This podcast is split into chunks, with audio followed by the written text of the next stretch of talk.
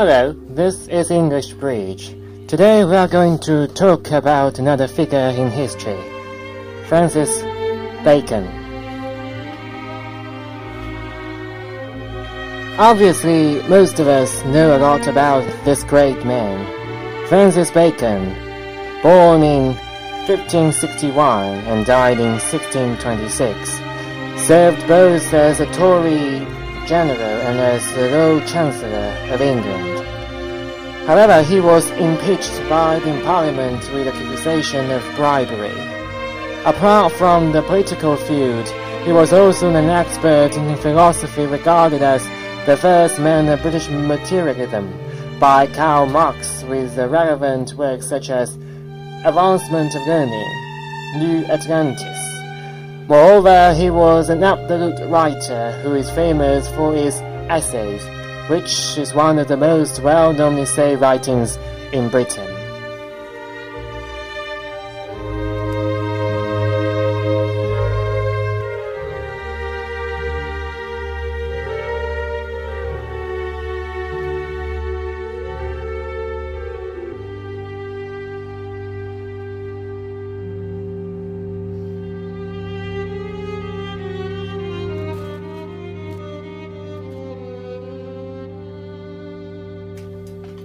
Again, let's focus on some language point. Attorney General，还译为大理院院长。这个译名呢，可能是被同质化的比较厉害，因为它是实际上是跟明朝的一些大理院有关系。那实际上呢，如果以西式的这种翻译角度来看呢，Attorney General 通俗来讲应该就是一种司法或者审判机关的一种一把手。那么第二个 Impeach。它的意思是为弹劾的意思，它的名词形式应该为 impeachment。最近比较火的就是罗塞夫巴作为巴西总统被议会弹劾的一事。第三个就是 materialism，就是讲的是唯物主义。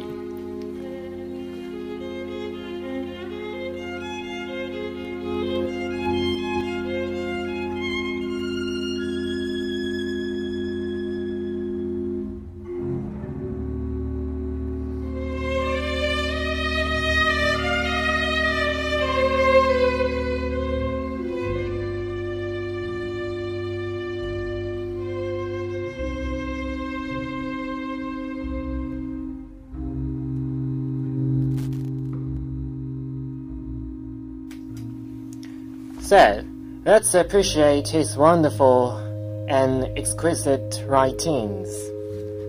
The first we are going to listen is of study.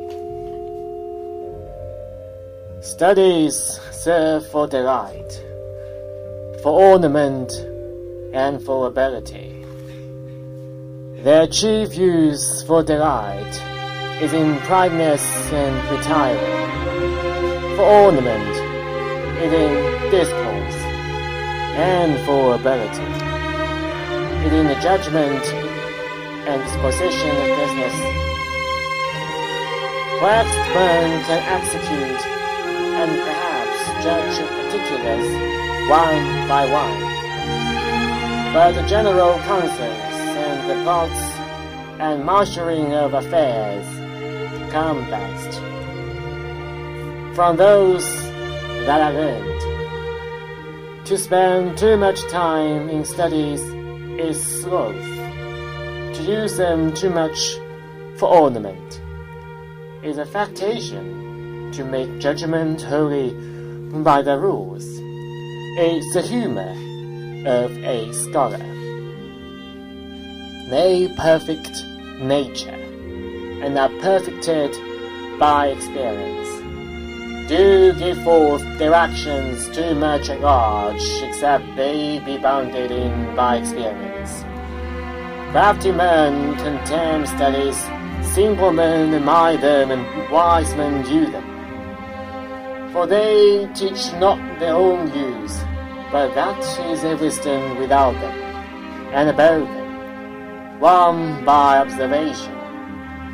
Read not to contradict and confute no to believe and take for granted, no to find talk and discourse, but to weigh and consider. Some books are to be tasted, others to be swallowed, and some food to be chewed and digested. Others, some books are to be read only in parts, others to be read but not curiously, and some food to be read wholly, and with diligence and attention. Some books also may be read by deputy and them by others. But that would only be the less important arguments and the meaner sort of books. Else distilled books are like common distilled waters, flashy things. Reading makes a fool man, conference a ready man, a writing an exact man. And therefore, if the one write little, he had need have a great memory. If he count very little, he had need have a present wit. If he read little, he had need have much cunning to seem to know that he does not. Histories make men wise, poetry witty, the mathematics subtle, natural philosophy deep, moral grave, logic and rhetoric able to contend, a to studia in mores. Nay, there is no stand or impediment in the wit, but may be wrote out by fit studies. Like diseases of the body may have appropriate exercises, bowling is uh, good for the stormy rains, shooting for the lungs and breast, gentle walking for the stomach, riding for the head and the like.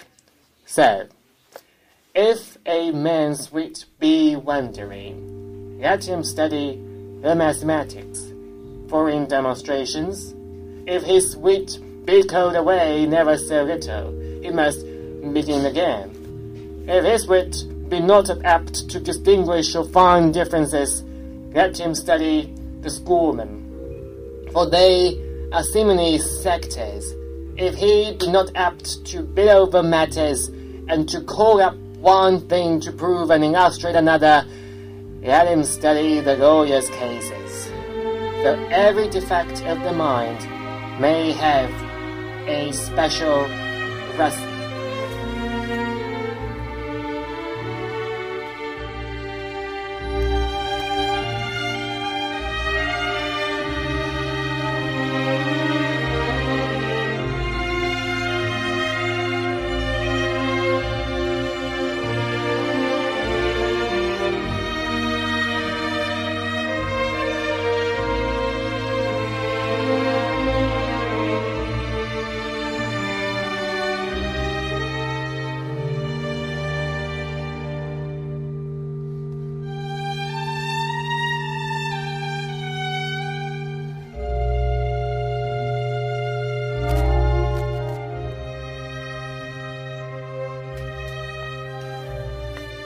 虽然总体上培根的作品还是比较能让我们所理解的，但是毕竟也时代比较久远了，所以我们在阅读上可能也会遇到一些困难，可能也会有一些拉丁文或者是些古英语的影响，所以我们可以看一下其中有哪一些可能让我们比较难以理解的东西。第一个，discourse，discourse 是什么意思？它实际上就是。用英文解释啊，就是 talk about something for a long time with confidence，就是那种所谓长篇大论，就是那种语篇或者是那种问调的意思。第二个是 marshalling，用英语解释就是 gathering and arranging。下面一个有一个词语叫 affectation，这个单词与 affect、effect 这些两个单词很像，但是它的意思是截然不同的。Hadith in English intend to impress people in an un unnatural way。接下来的话是一个叫 pruning 的一个一个词语，pruning 呢它的意思为修剪、整剪。那么这里的话意思就是说，需要在学习上需要有所修饰，才能有所成。contemn 这个单词意思就是跟 despise 是一样的。还有一个 read not to contradict and confute。这应该说是一个，就从同一个辅音开始的一个结构。那么 confute 它的意思应该就是 to prove someone to be wrong，就是证明一些人是错的。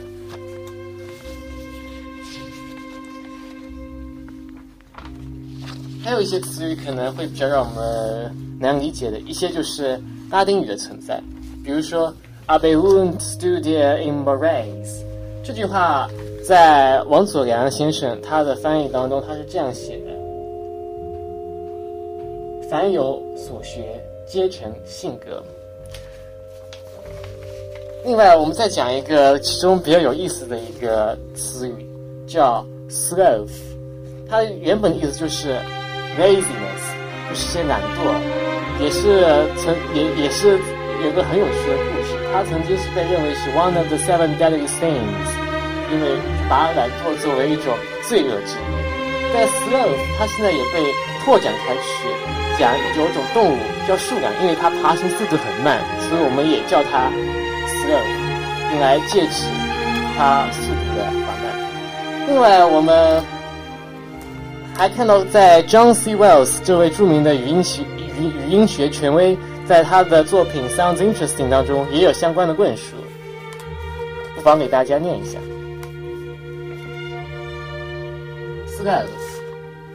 I saw American TV program recently based on the theme of the seven deadly sins. One of them is sloth, which the presenter pronounced sloth to rhyme with cloth. But this is not my pronunciation. I call it sloth to rhyme with both and growth. The literal meaning of the name of both the deadly sin and the slow-moving animal named after it is slowness, the word is congenate with the adjective slow, as warm is to warm, to so slow is to sloth. There are some abstract nouns in th that involve a vowel change when compared to the adjective that they are based on. Deep, depth, wide, width, but historically, sloth was not one of them. Indeed, in earlier times it was sometimes spelled sloth, S-L-O-W-T-H, or sloth, S-L-O-A-T-H. So, the form rhyming with cloth must have originated in a spelling pronunciation based on the now current spelling, which according to the OED, Oxford English Dictionary, was first used in the 16th century. British dictionaries generally give only the pronunciation rhyming with growth, but in American English, the pronunciation rhyming with clothes appears to predominate. 所以从这段话里，我们也可以看到，美国人的发音会偏向于 sloth，就是跟 clothes 进行一种合韵。而在日式英语当中，他们可能会比较讲究跟历史的相对应，所以他们可能会念成 slow，就是一个长的单元音和一个双元音的区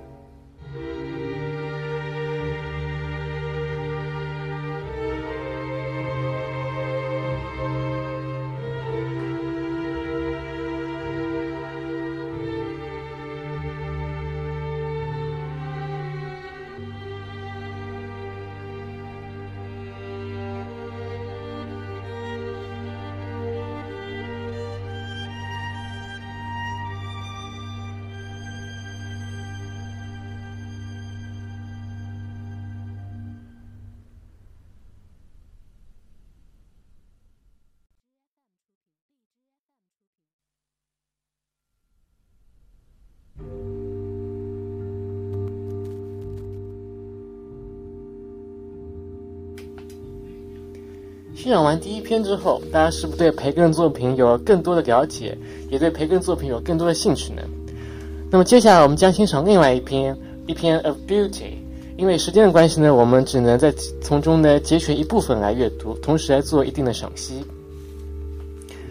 第一段它是：Virtue is like a rich stone, best plans set, and surely virtue is best in a body that is comely.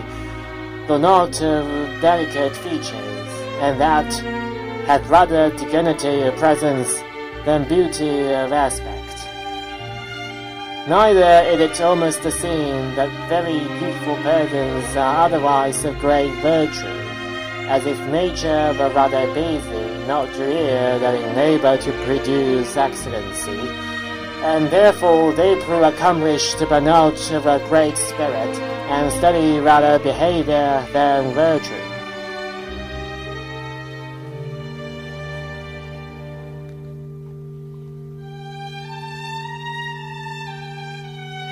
这两段本身呢，其实已经就不是特别好理解了。那么我们先来看一下，有个词语叫 comely。 Comely 其实在现代英语当中，通常会是用来形容女子秀丽，用 comely 这个词语，但是也是一种非常 old fashion 的一种非常过时的一种表达方式。那么在这里呢，实际上它是借鉴了一些古英语的一种用法。comely 的这应该是 proper、appropriate 的意思。还有，刚才大家注意到了没有？刚才有一句话是 and that have rather degenerative presence，这个 has 我我们把最后本来应该是不咬舌的 s 念成了 th，这是因为在培根那个时代的时候，基本上这种带有曲折形式变化的一些词语，最后如果是 s 结尾，都会给它写成 th。前面我们刚才念到过一个词语 make，本来的话我们 make 后面是应该是直接加 s，如果是第三人称单数的话，但是这里。因为同样的规则，所以它会写成 th，所以它会念成 makes。接下来两段呢，它主要是引据引据了一些名人来说明，有些人既能拥有美貌，也能拥有才华。所以这两段我们就暂时省略不读了。下面，In beauty, that a favor. is more than that of color, and that of decent and gracious motion more than that of favor. That is the best part of beauty, which a picture cannot express. No, no, the first sight of the life. There is no excellent beauty that hath not some strangeness in the proportion. A man cannot tell whether a piece of Albert Dürer were the most trifle, uh, of which the one would make a personage by geometrical proportions, and the other by taking the best parts out of diverse faces to make one accident. Such personage, I think, would please nobody but the painter that made them. Not but I think a right painter may make a better face than ever was, but he must do it by kind of you know facility like a musician that makes an excellence there in music and not by rule. A man shall see faces that if you examine them part by part you shall find never any good and yet altogether do well if it be true and the principal part of beauty stays in motion Certainly it is no marvel, though parents in years seem many times more amiable. Poor crown room, autumnus, and pulcher. For no use can be comely but by pardon, and considering the youth as to make up the comeliness.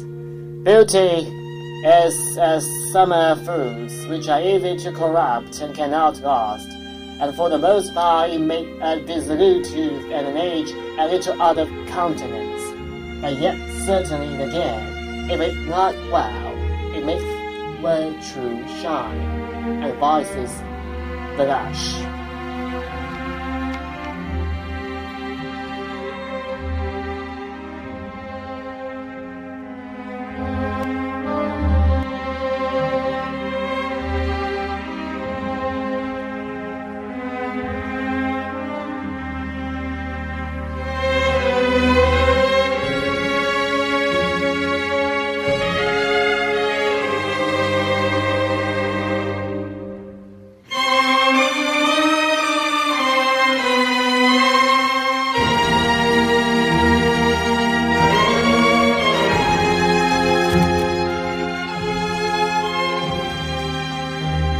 对有些词语的讲解呢，可能会比较个人化，可能也会跟有一些学术上的理解有所不同。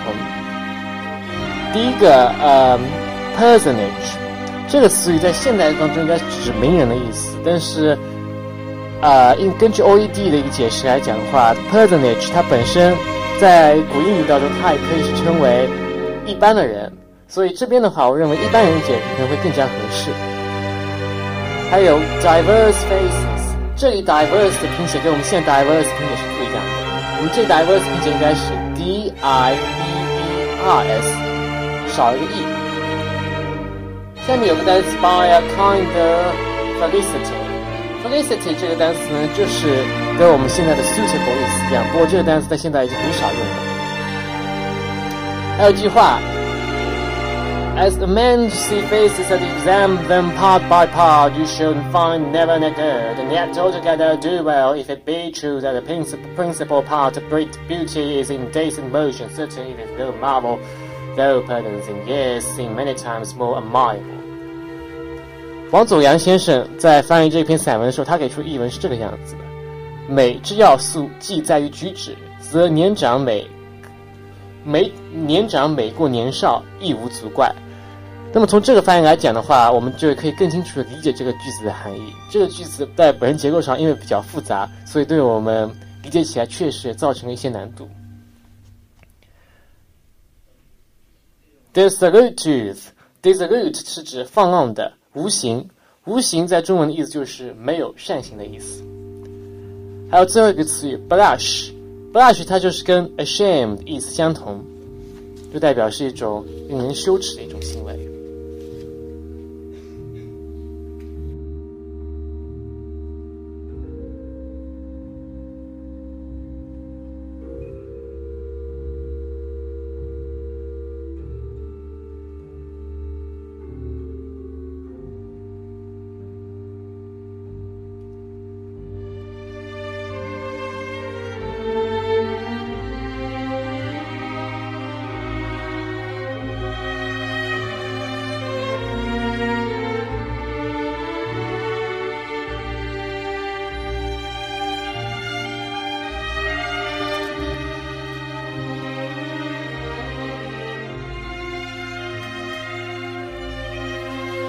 Okay, time flies. This probably is the end of our program. And I'm from friend Roger. This is still the English Bridge. See you next time. Bye bye.